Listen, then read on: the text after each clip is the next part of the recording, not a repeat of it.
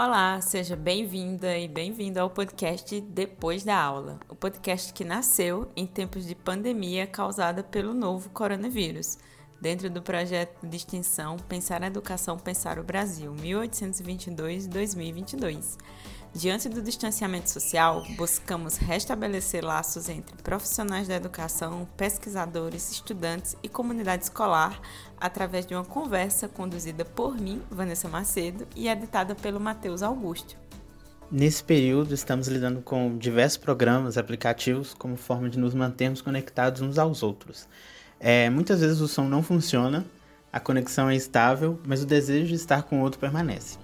E é nesse lugar que abre-se possibilidades de encontrar com as sensibilidades que transitam nesse período de pandemia.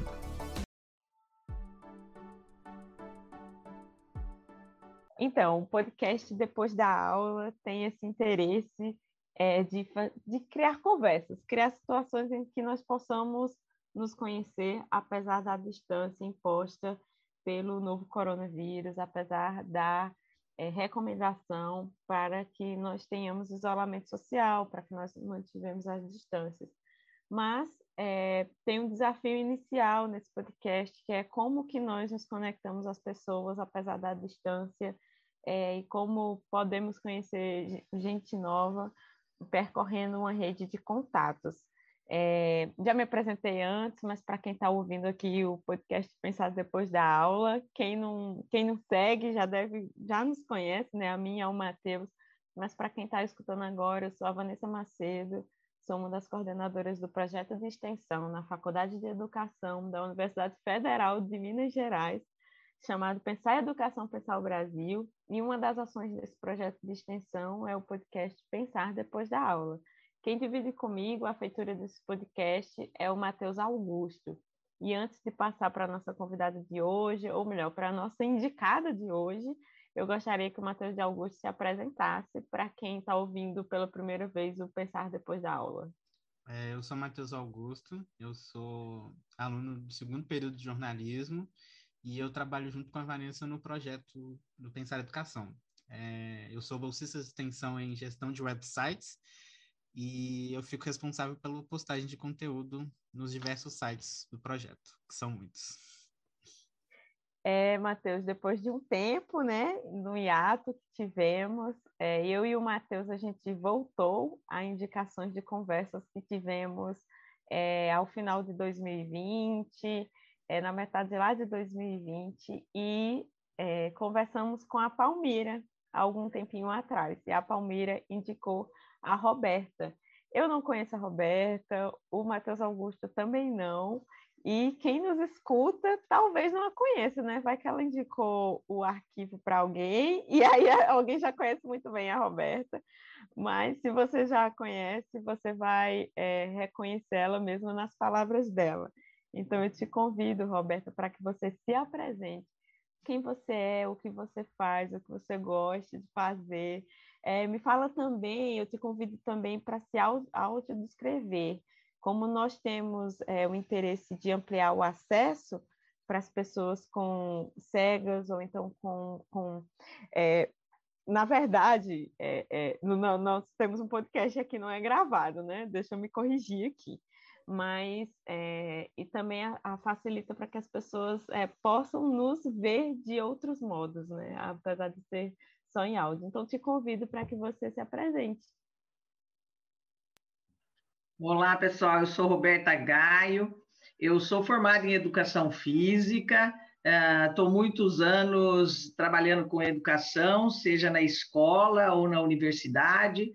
Uh, fiz mestrado em educação, doutorado em educação, mas minha origem é a área esportiva, artística, eu sou da dança, da ginástica rítmica, mas com o passar do tempo, né, me envolvendo com a educação como todo, eu também acabei me envolvendo com a educação inclusiva. Então, meu doutorado, ela, meu doutorado foi na área da inclusão, e de lá para cá, com o doutorado, eu não trabalho só na educação física, eu trabalho na educação física e na pedagogia. E como eu me envolvi com a educação de uma forma geral, eu também resolvi fazer o curso de filosofia. É, então, eu venho não só trabalhando com essas áreas correlatas, mas também estudando e publicando alguma co algumas coisas na área da educação para crianças, jovens, ah, com necessidades especiais ou não, mas sempre na área artística. Quer dizer, eu não perdi meu vínculo inicial. Ampliei, mas não perdi meu vínculo inicial. Eu também tenho um, um, um canal, né? Mas com o passar do tempo aí a gente vai conversando sobre isso. Mas é isso aí. Sou eu essa pessoa que gosta muito da educação e se importa uh, com as crianças, jovens e acredita que um país pode ser melhor se a gente melhorar a educação dessas pessoas que estão começando a se formar. Ótimo. Eu vou puxar um fio a partir da, do que você falou e eu queria que você me contasse um pouco mais como foi essa, essa questão da educação inclusiva. A gente sabe que a educação inclusiva tem uma presença, os estudos né, em educação inclusiva, nas pós-graduações, tem uma presença bem importante. Então, como foi que esse tema, essa área, esses estudos apareceram na sua trajetória é, de formação? Queria, a princípio, essa pergunta, depois eu desenvolvo mais. Olha, eu, é, como eu falei para você, uh, o meu trabalho inicial é na, na, área da artística, ginástica rítmica e dança. Eu trabalhei anos numa universidade lá em Piracicaba. E por 30 anos, não é pouco não. E lá eu tive um projeto de extensão, né? Um projeto de extensão aí contribuindo com a formação dos alunos, mas com foco na comunidade, fazendo que o conhecimento chegue à comunidade e possa estar na comunidade esse conhecimento para desenvolvimento da própria comunidade. E eu comecei a fazer esse trabalho uh, de ginástica rítmica, de dança, e as crianças com necessidades especiais, com deficiência, elas começaram a aparecer. Lógico, porque era, eh, era um trabalho para toda a comunidade e, e, eu comecei a fazer um trabalho com essas crianças, passei anos dançando com crianças em cadeira de roda, crianças cegas. Quando eu fui fazer meu doutorado, uh, foi indicação do meu orientador que a gente pudesse não só estudar a arte, contribuindo para a formação dessas crianças, mas que a gente pudesse ver esse movimento, porque a, a inclusão é um movimento, né? Não é só a criança com deficiência que é que é, tem uma contribuição. A, a sociedade como um todo, a gente passa a aprender a viver nessa diversidade da condição humana, que é uma condição, né? E eu passei, então, a, a aceitar o desafio dele, professor Fontanella, meu querido, e eu aceitei o desafio dele de estudar uma coisa mais ampla, né? Olhar essas pessoas e fiz um trabalho sobre histórias de vida de, de algumas pessoas com deficiência, para eles contarem para nós as dificuldades, como é que eles sentem, para a gente poder melhorar o nosso trabalho e contribuir com esse movimento de inclusão. Então, foi assim que eu, que eu passei, fiquei 10 anos na Fundação Síndrome de Down, em Piracicaba, Trabalhei no Centro Interdisciplinar de Atenção ao Deficiente, aqui em Campinas. Então, eu, eu tive alguns espaços que eu fui melhorando o meu conhecimento, porque uhum. a gente precisa se apoderar das vidas das pessoas para a gente entender melhor as dificuldades que elas sentem, eu acho. Uhum. É, e ao é, se aproximar dessas narrativas é, a partir de um, de um corte investigativo, é, claro que tomando como referência, gostei muito assim dessa, dessa expressão movimento de inclusão, né, que, que tem um, a, a, sociedade, as pessoas aprendem e a sociedade também, né, o público-alvo da educação inclusiva aprende, mas a sociedade também aprende com isso. Eu gostei muito assim da, da expressão e eu queria que você falasse um pouco como o que, que você descobriu a partir dessas narrativas, é, se você estava foi, foi é, desafiada a, a pensar essas pessoas que começaram a aparecer. O que, que você descobriu com isso?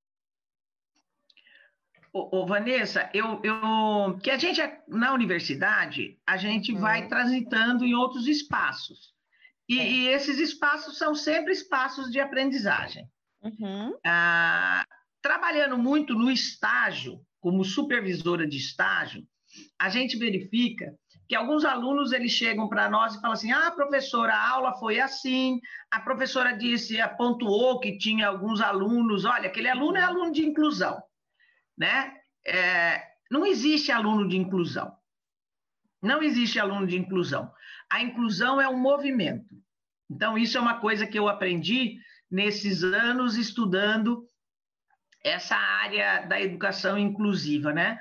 Porque a, a educação é um diálogo, é um processo onde todas as pessoas estão no mesmo espaço, conversando sobre uma temática, que o professor ou a professora traz como mediador, mediadora, e para além dessa aprendizagem cognitiva, há ali algo muito importante que são as relações interpessoais, aprendizagem de, de, de cultura, a afetividade. Então, a educação é um contexto muito amplo.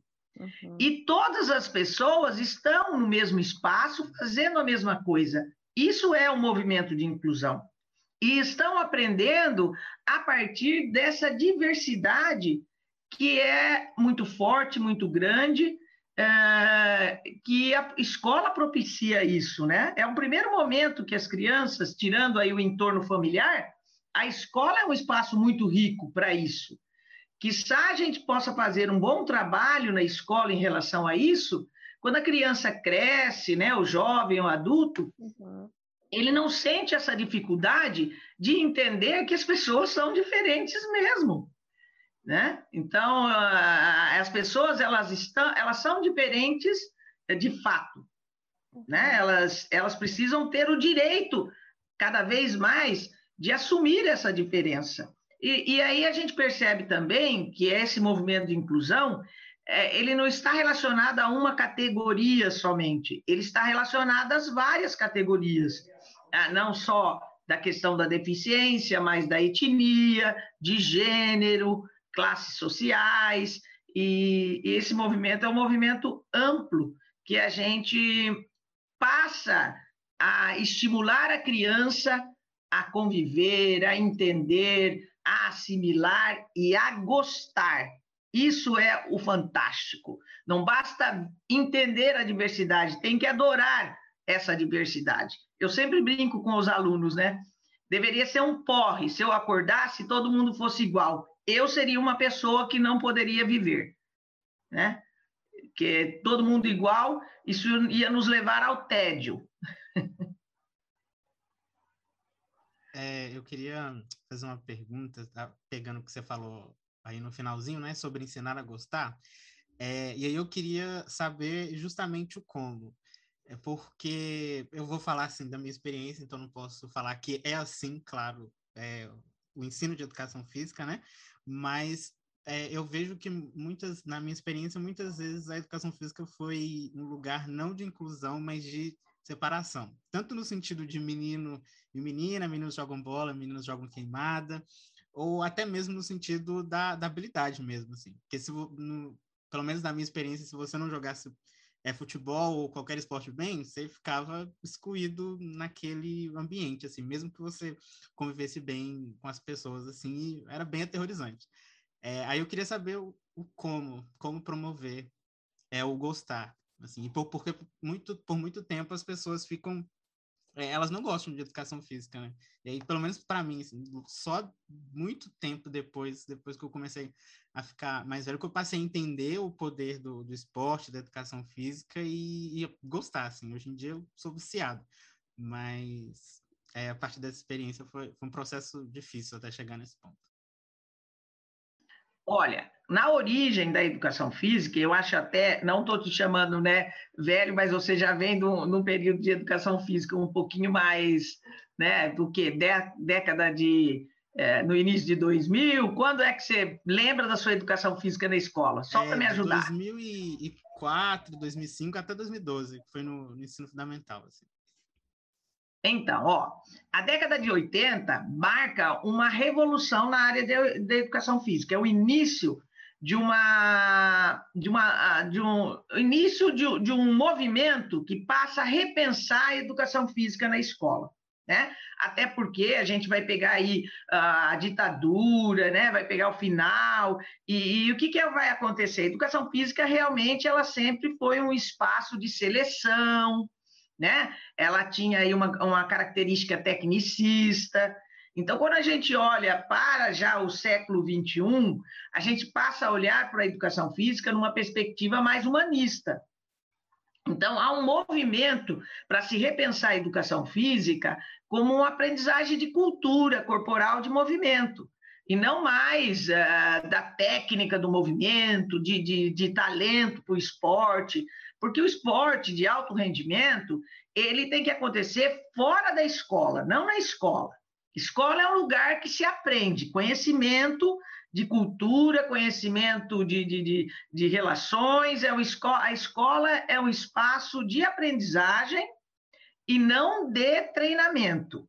Então, com esse novo olhar para a educação física, e especialmente, daí quando você pergunta como fazer isso, com a metodologia do lúdico, com o trabalho lúdico, com o trabalho a partir de jogos, brincadeiras, onde você pode adaptar, você pode é, mudar, você pode misturar. Então, a gente já vem falando há muito tempo isso na formação de, dos alunos. Se alguns conseguem, porque a gente não pode generalizar, né? Nós temos trabalhos excelentes em escolas e temos trabalhos ainda hum, que não agradam. Mas isso acontece em todos os lugares, né? Isso vai depender do comprometimento, lógico, do profissional também. Mas na formação, a gente já vem dando essa dica para o aluno. Quando você trabalha com jogos e brincadeiras, que nem você falava assim, ah, eu era selecionado. Então, quando você trabalha com o esporte, esporte visa o alto rendimento, visa técnica, tem regras. Quando você dá ênfase ao jogo, que é fortemente caracterizado pelo lúdico, ele pode ser substituído, adaptado, você muda a regra, você trabalha com operação, você mistura meninos e meninas, você coloca uma criança, por exemplo, com deficiência, ah, eu vou dar uma queimada. Tem uma criança com deficiência visual, você trabalha em duplas. Então, você é que dá o tom para a atividade, fazendo com que todo mundo esteja no mesmo espaço, fazendo a mesma coisa. Porque isso é inclusão. Eu colocar as crianças à margem, deixar elas só no mesmo espaço, torcendo, uh, arbitrando, isso não é inclusão, isso é integração. Ela está no mesmo espaço, porém não faz a mesma coisa. Inclusão são todas as crianças fazendo a mesma coisa. E também o que eu, que eu indico para você, trabalhe muito com a, não só com o lúdico, mas com a questão artística. A arte ela, ela prevê espaços de improvisação, reflexão. Então, a, a educação física, a arte na escola, ela não pode ser um espaço só de fazer. Ela tem que ser um espaço de reflexão, de apreciação, do fazer, né? Então, é um contexto mais amplo. As pessoas, quando vão trabalhar na escola, tem que entender escola e que espaço é esse. A partir do momento que você entende o que é escola e qual o papel da escola na vida das crianças e dos jovens, você pode propiciar um ambiente mais promissor para o desenvolvimento das melhores qualidades humanas do ser humano. Sim, eu, eu foi justamente na, na arte que eu pude perceber e, mudar e é, pensar sobre, pensar diferente sobre é, essas questões do, do físico, né, e da mente e da inclusão também. Roberta, é, sobre essa questão da diversidade e, e da diferença, é, nós podemos dizer assim que, que em termos de organização societária, é, até mesmo ambiente escolar, a diferença é uma condição, como você mesmo falou, é a condição da diferença. Mas a gente ainda tem muitos desafios pela frente para incluir, para incluir de verdade. Está me escutando bem? Está muito baixo? Você tá, agora está melhor?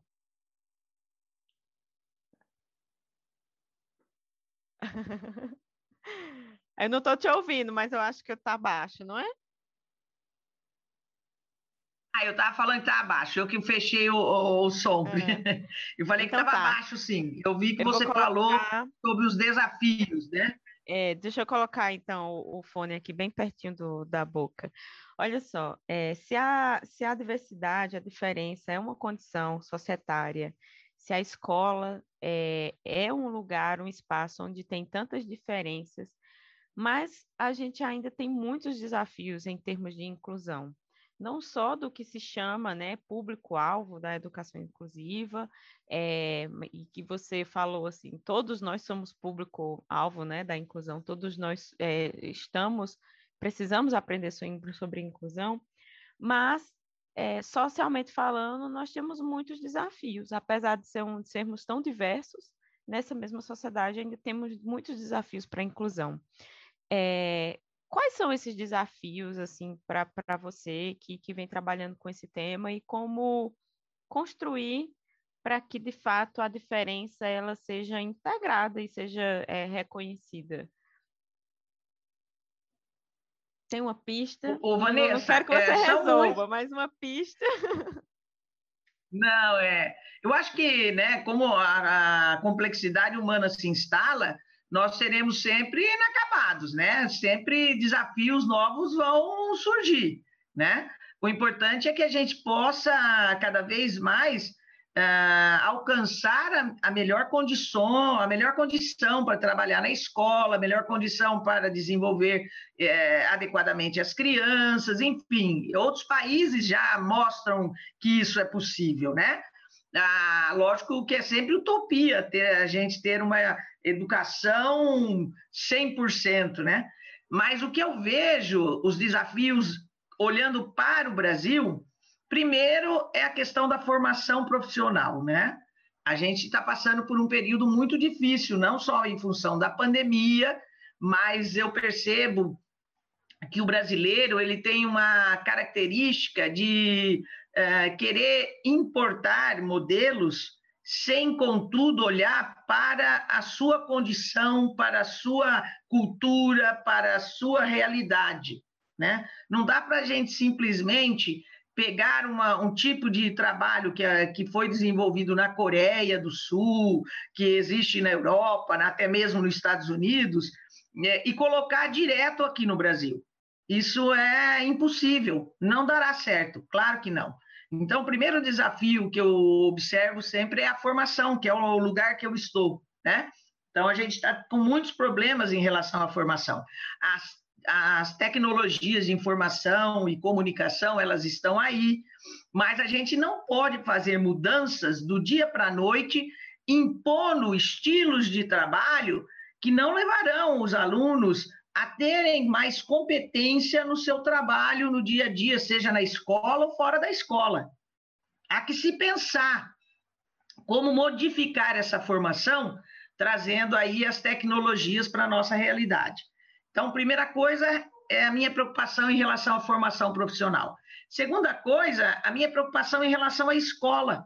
Né? A gente também fala que a escola tem que ser um espaço diferente, a importância da tecnologia, porque a tecnologia, ó, nós estamos aqui em função dessa tecnologia, mas a gente tem que olhar com carinho para a escola e, e também transformar a escola para que ela possa assimilar essa tecnologia e a gente dar conta de um ensino do futuro.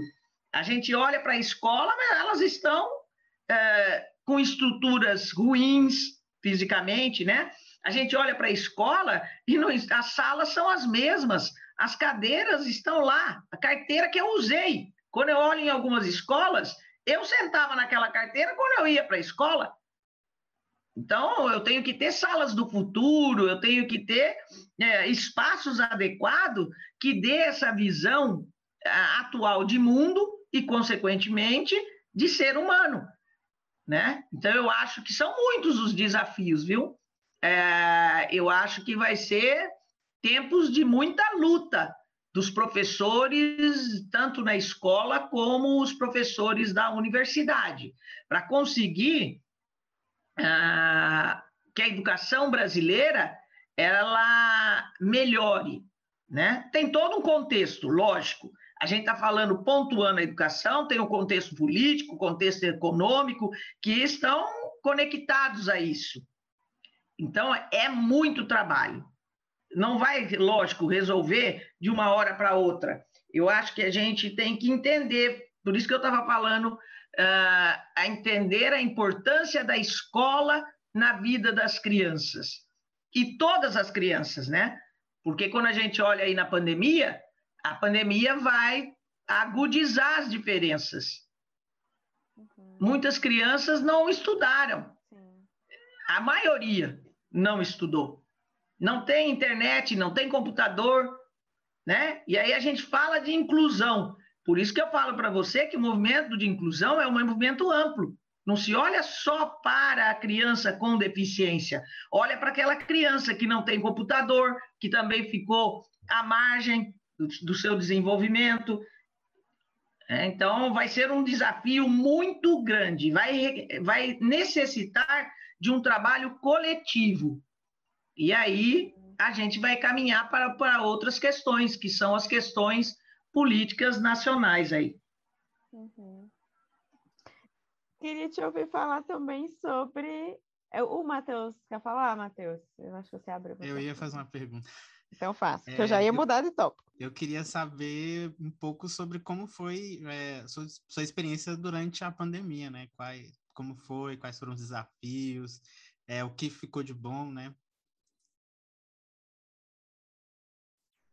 Matheus, eu não trabalho mais na, no ensino básico, né, na educação básica. Eu sigo os colegas que estão na educação básica, eu faço pesquisa com a educação básica, mas eu trabalho só na universidade.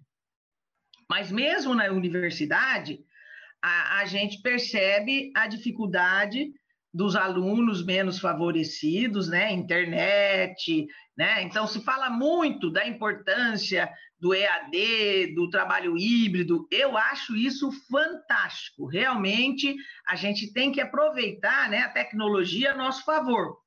Mas a gente precisa ter o cuidado de observar as características uh, do nosso povo, do Brasil, e verificar o que é que precisa se fazer para melhorar cada vez mais esse espaço da educação.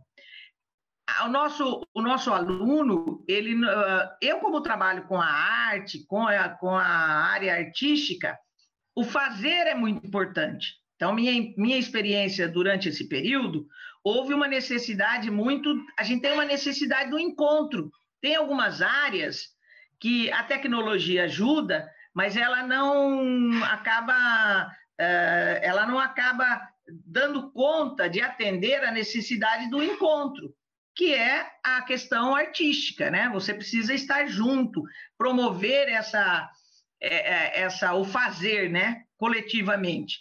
Fizemos muita coisa pela internet, até festival artístico nós fizemos online.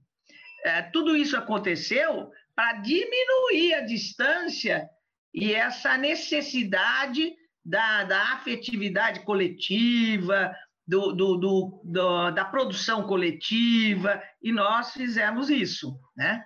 Eu acho que foi também um aprendizado, tanto é que tem coisas que a gente olha e fala assim, ah, nós vamos continuar a fazer isso, que bacana que a gente aprendeu também a realizar propostas utilizando aí as TICs, que foi o caso das lives que nós promovemos com temáticas muito interessantes.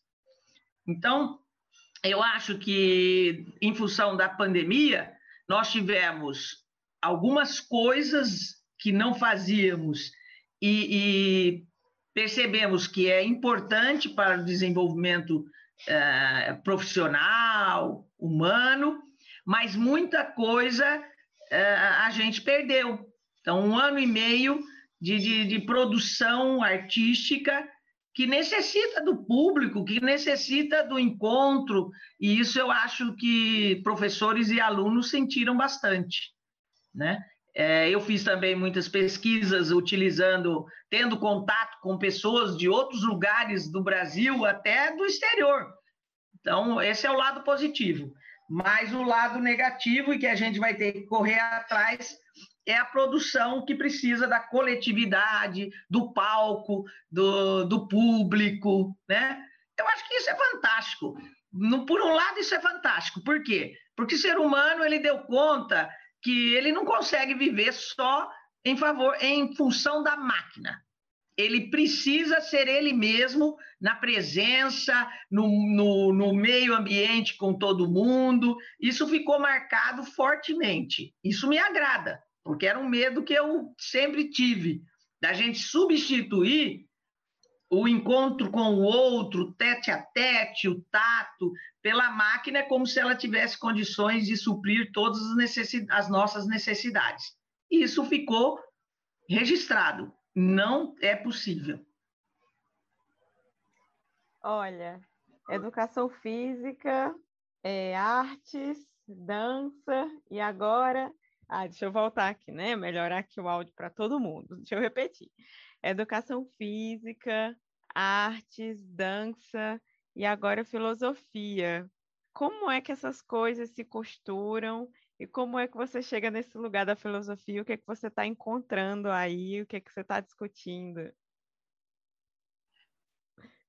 Olha, é, quando a gente olha para a formação a minha formação ela vem lá da década de 80, né? Uhum. Então, é, quando eu me formo em educação física, porque na época não tinha faculdade de dança aqui em Campinas, né? Então optei pela educação física, até porque também fui atleta, ginasta, mas ginástica rítmica ela tem um na árvore da dança consta ginástica rítmica com um, uma grande influência aí artística da dança.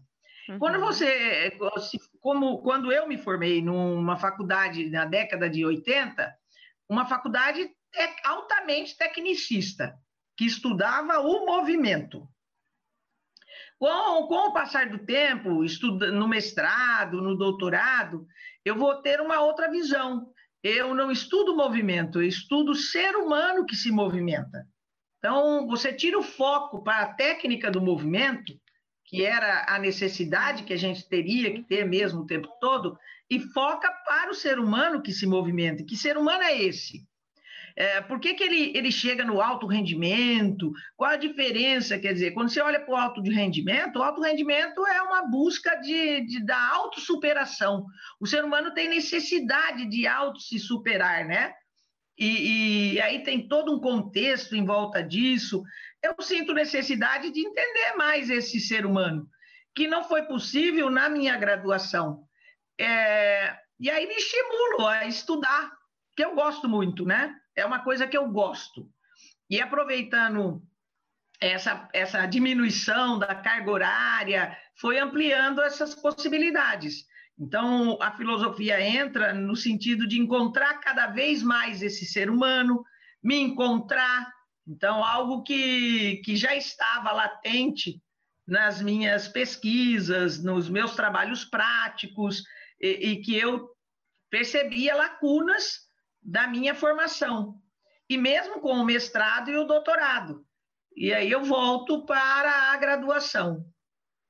É, eu acho que para quem trabalha com a educação, isso é muito importante, uhum. né? Você sempre estudar, porque a sociedade muda, o ser, o ser humano muda com a sociedade, então você tem que trabalhar de acordo com o contexto, mas não pode esquecer o que existiu antes, porque é uma conexão.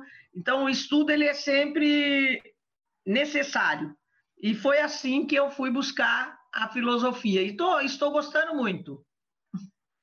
Tá há quanto tempo? Há um ano, já vai para um ano e meio. Um ano e meio. Ah, e o que é que mais te, é, te, te mobilizou e fez você é, repensar ou então é, entender melhor a, a, questão da educação física ou, ou da, das artes, a partir da filosofia, já que está tão latente né, essa última formação? Olha, o que eh, veja só, hoje, quando a gente, eu, né, que foco na diversidade da condição humana, uhum. tem interesse cada vez mais em entender essa coisa dos direitos humanos, porque é, é, é um paralelo, né? Você está sempre relacionado à diferença e igualdade ao mesmo tempo. São duas palavrinhas que vão estar sempre relacionadas à educação. O Boaventura Santos, ele fala uma frase assim fantástica, que eu sempre sigo quando vou falar da inclusão. Eu tenho direito a ser diferente quando a igualdade me descaracteriza. E eu tenho direito a ser igual quando a diferença me desvaloriza. Então, essa relação diferença e igualdade, diferença e igualdade, ela vai estar sempre presente. E hoje em dia, com esse Brasil polarizado, com essas discussões que estão acontecendo, e, e, e, com essa onda de ódio que se deu na, na, nas redes sociais, a gente percebe isso também é, discutindo as temáticas com os alunos. E você precisa cada vez mais estar preparada para não impor a sua ideia, né? É, mas trazer é, subsídios para que eles possam refletir sobre isso porque está ficando cada vez mais. Quanto mais a gente fala de diversidade, mais a gente percebe essa polarização. E há uma preocupação muito grande em relação a isso, né? É, onde vamos chegar? No, no, o que nós estamos a, conseguindo? É, ao mesmo tempo que nós estamos trazendo a diversidade, ela não está mais escondida em vários casos, né? Quando a gente vê as questões de gênero, fantástico, mas há uma preocupação muito grande, porque à medida que isso vai sendo desvelado, algumas pessoas vão se tornando cada vez mais fechadas em entender essa é. situação, né? E é muito preocupante. Por exemplo, essa semana, no final do semestre, na disciplina de Psicologia da Educação Física, é, Fundamentos Psicológicos e Antropológicos da Educação Física, nós trouxemos uma discussão sobre esporte e eles levantaram a questão do gênero, né? Trazendo a Tiffany, trazendo algumas mulheres que, que são obrigadas a fazer teste de gênero. E essa discussão, ela pegou fogo em sala de aula, né? O que para, num primeiro momento, poderia ser tranquilo, não, a gente a gente está entendendo a diversidade, nós estamos assumindo a diversidade. Não é real isso.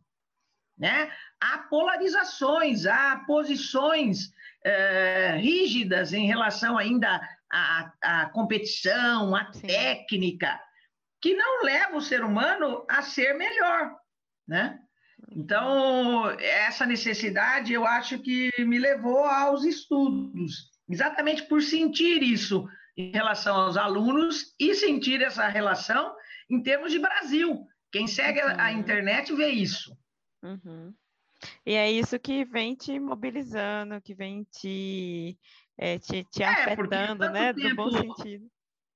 É, e tanto tempo discutindo a, a inclusão, né? Porque nós estamos aí, é, não é nada, não é nada, são quase 20 anos falando da inclusão e achando que estamos tendo um, um, ganho, estamos evoluindo e você se pega nesse Brasil aí de uns, vamos dizer assim, desse último presidente para cá, tendo um retrocesso incrível. Sim.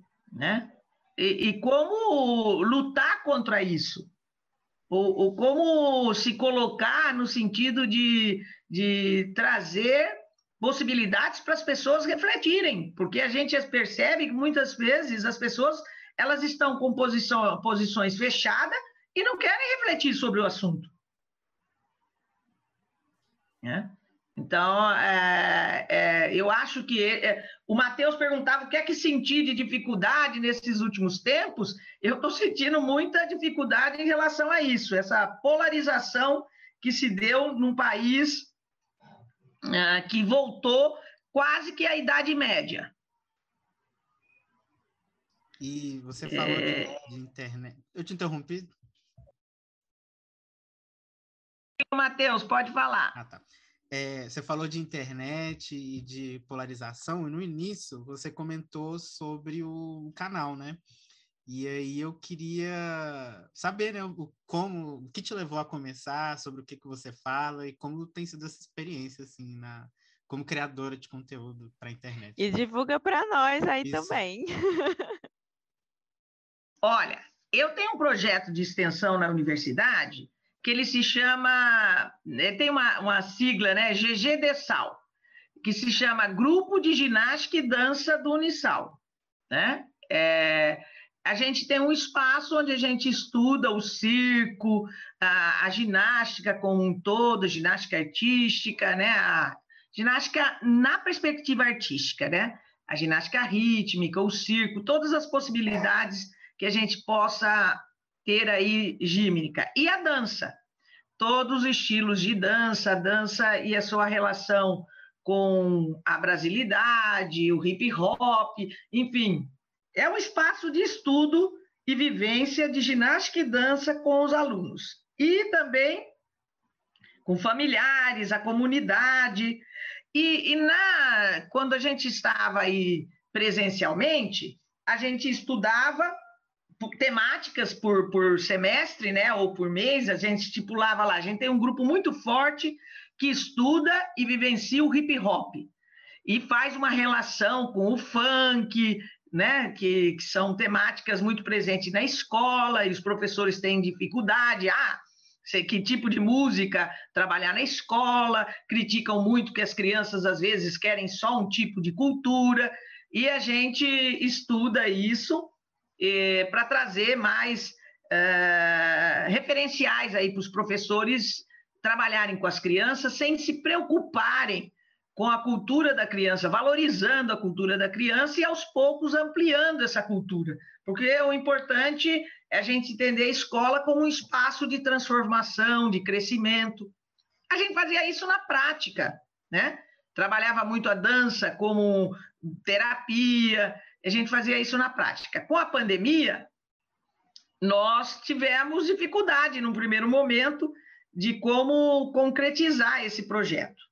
Aí começamos a fazer alguns vídeos, inclusive para combater a, essa, o possível estresse, tédio, depressão. Então, começamos a, a propor que a gente fizesse o vídeo e criássemos coreografia, todo mundo se movimentando em casa, colocamos professores, que foi assim, os professores adoraram, né? Professores de outras áreas participaram e gostaram muito, porque eles se movimentaram, ficaram alegres no sentido que estavam um pouco eh, chateados com a situação da pandemia.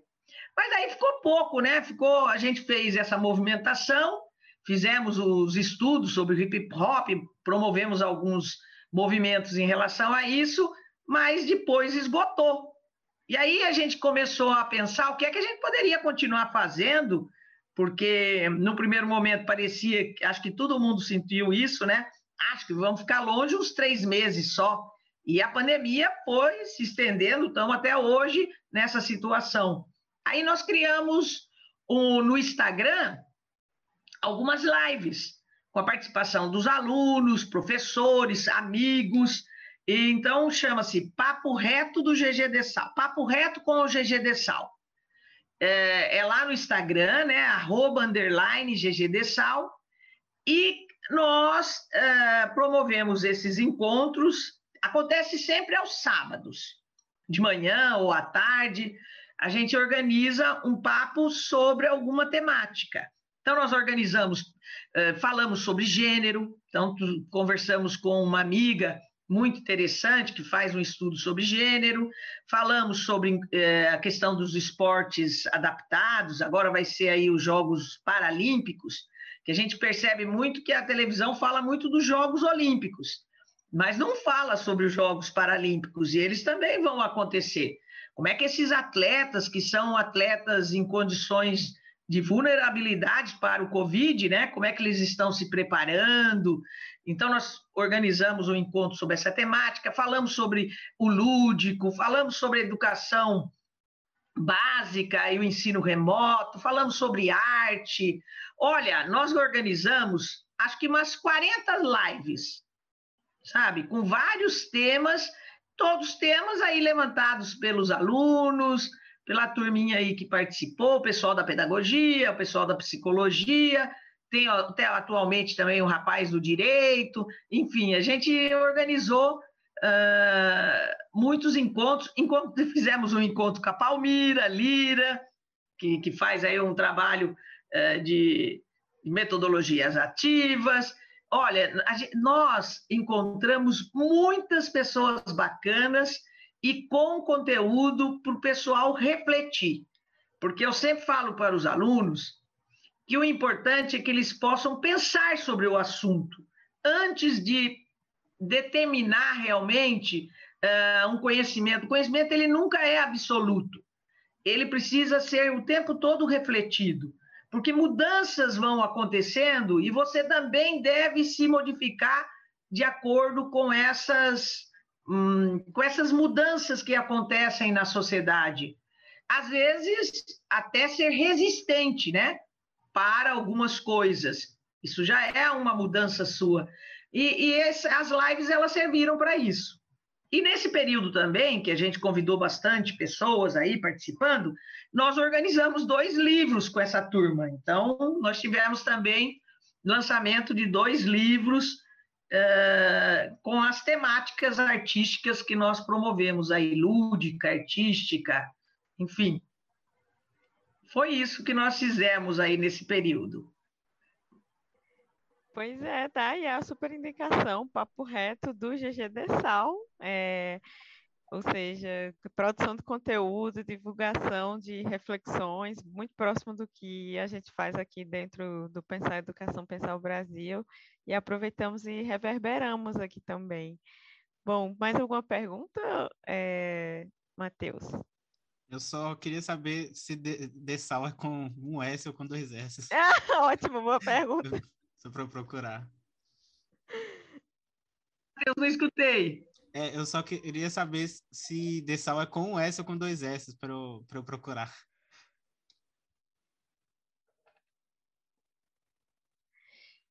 É, seguindo a gravação, infelizmente a Roberta caiu aqui para a gente, ela teve dificuldade também para voltar, mas a gente já estava encaminhando os finalmente da nossa, da nossa conversa.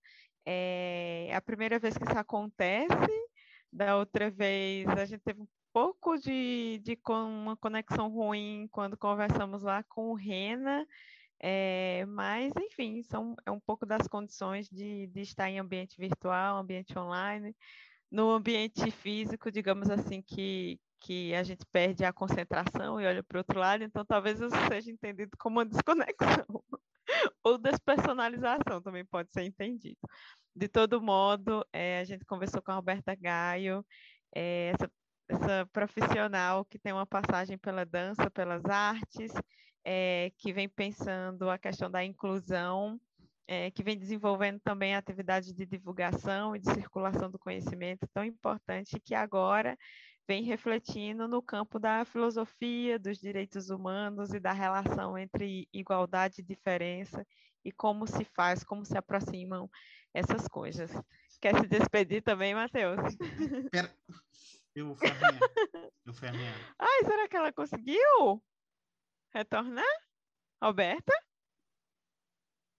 Não, estranho. Vamos lá, vai, se despedindo, Matheus. Ah, não, foi bem uma conversa bem interessante. É legal pensar que nos últimos tempos nós tivemos conversas sobre inclusão em diversos aspectos, né? Já conversamos sobre gênero, raça, classe, e foi bem interessante ver esse outro aspecto, né, da inclusão.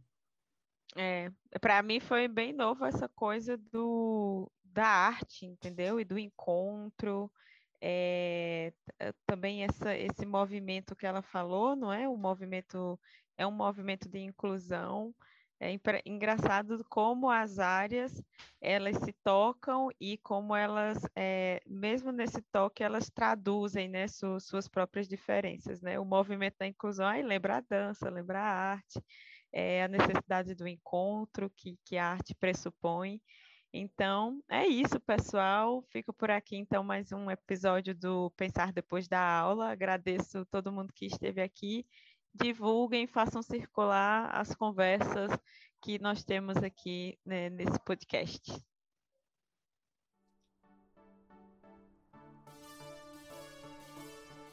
Então, pessoal, essa é mais uma conversa do, depois da aula. É, o podcast vai ao ar todas as terças-feiras, às 9 horas da manhã. É, e também não se esqueçam de nos seguir nas redes sociais. Estamos no Facebook, Instagram, Twitter e no YouTube, todos com o nome Pensar Educação, Pensar o Brasil. É, esperamos vocês semana que vem.